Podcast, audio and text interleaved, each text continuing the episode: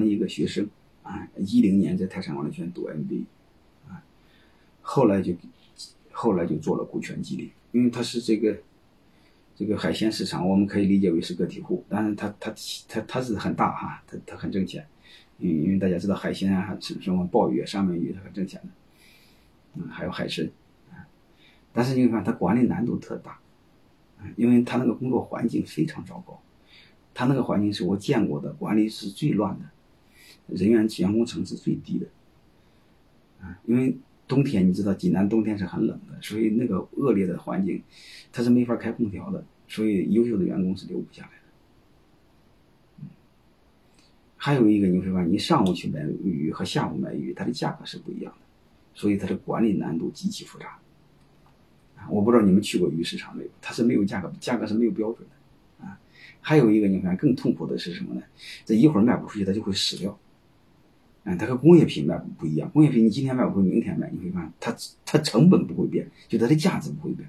这个鱼你会发现，你晚十分钟它死了，它价值差几万倍。所以管理难度极其复杂。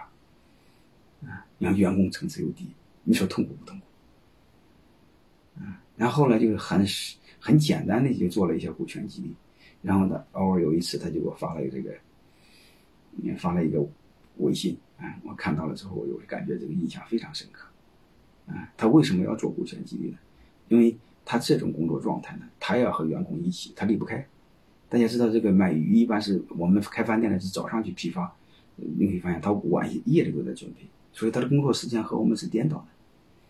你要这么工作一年两年去，你要工作十年二十年，谁的身体都受不了。所以他要继续改变现状，啊，让自己轻松一些。嗯，结果效果还不错。所以你会发现，管理最最底层的一个问题就是解决给谁干的问题。说白了，我们老板永远要记住一个问题：回答员工在给谁干。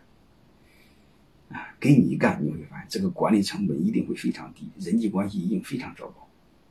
如果你解决了让每一个人给自己干，你会发现。